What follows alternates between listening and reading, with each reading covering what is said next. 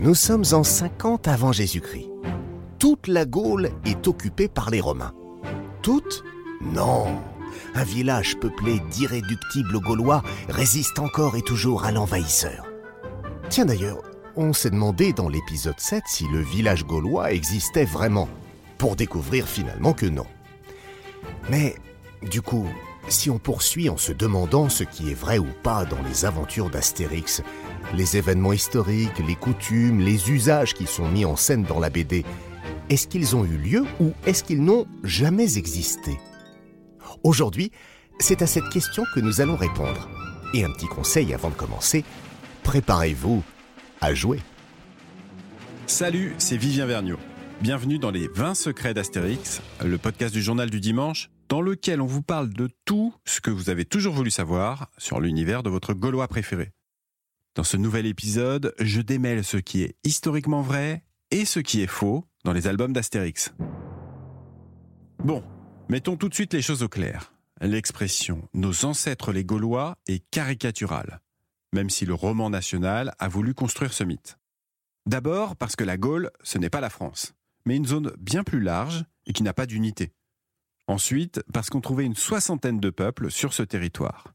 Et enfin, parce que le concept est né relativement récemment, puisqu'il apparaît dans les manuels d'histoire de la Troisième République. Et oui, c'est Napoléon III qui décide d'exhumer Vercingétorix. Jusque-là, il était complètement ignoré dans l'histoire de France. Mais on commence à vanter ces guerriers défenseurs de la Gaule face à l'envahisseur romain, parce que à ce moment-là, la France est menacée par les Allemands. Voilà pour la grande histoire. Maintenant, revenons à nos Gaulois préférés. Qu'est-ce qui est vrai historiquement dans leurs aventures et qu'est-ce qui est inventé? Attention, ça va être à vous de jouer. Alors, vrai ou faux, Vercingétorix a jeté ses armes au pied de César en 52 avant notre ère, comme on le voit dans la deuxième case d'Astérix le Gaulois, la première aventure. Je vous laisse quelques secondes pour cogiter. Eh bien, c'est faux. Si Vercingétorix s'est bien rendu à César, les armes n'ont été jetées ni à ses pieds, ni sur ses pieds, comme écrit avec facétie par Goscinny. Non, en réalité, elles ont été lancées du haut des remparts d'Alésia. Allez, on continue. Vrai ou faux, les Gaulois taillaient des menhirs comme Obélix Alors Eh bien, là aussi, c'est faux. Les mégalithes, menhirs ou dolmens, furent érigés au néolithique, soit plus de deux millénaires avant les aventures de nos héros. Allez, un autre. Les Gaulois portaient cheveux longs et moustaches. Vrai ou faux? Eh bien, cette fois, c'est vrai. D'ailleurs, les Romains parlaient de la sauvage Gaule chevelue. Il faut dire que les partisans de César étaient, eux, adeptes des cheveux courts et des visages glabres. Et puis on voit parfois Astérix tirer la langue à ses ennemis. Était-ce une provocation gauloise? Oui? Non? Vous hésitez? Eh bien oui, c'est arrivé en vrai aussi. L'historien romain Tite-Live raconte un moment de bravoure de la sorte qui eut lieu autour de 360 avant Jésus-Christ. Moi j'ai une question aussi. Est-ce que les Gaulois se battaient n'importe comment avec leur seul point, comme quand on voit Obélix et ses amis courir hors du village en criant à l'attaque? Ou est-ce qu'ils avaient des méthodes euh, plus ordonnées? Eh bien, s'ils étaient un peu moins organisés que les Romains, les Gaulois avaient quand même leur propre stratégie, s'inspirant notamment des Grecs. Ils avaient par exemple des chars à deux roues tirés par des chevaux.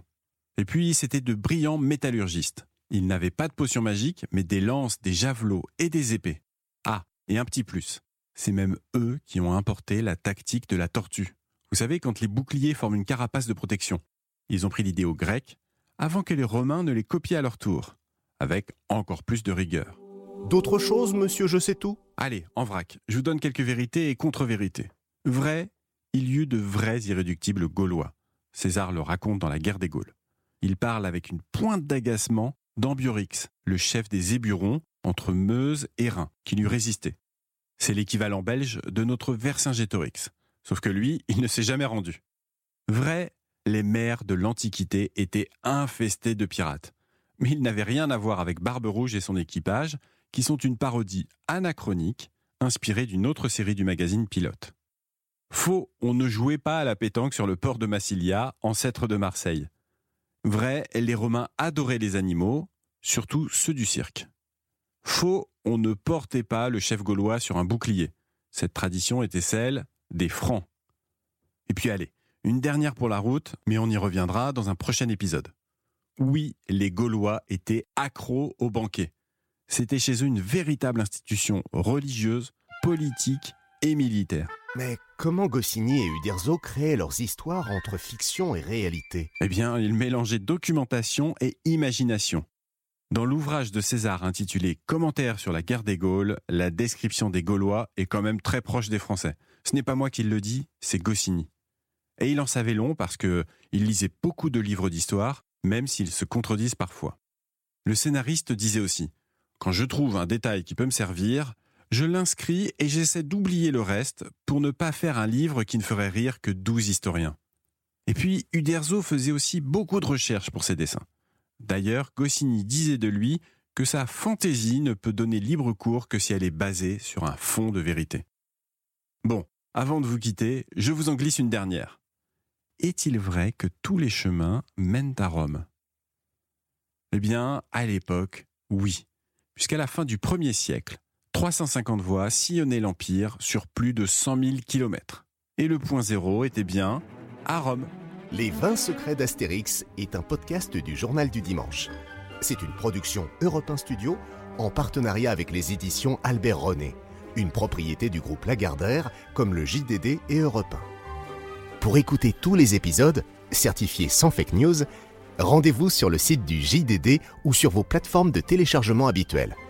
Et puis, n'hésitez pas à nous laisser des étoiles et des commentaires. On vous lira. À lundi pour un nouvel épisode.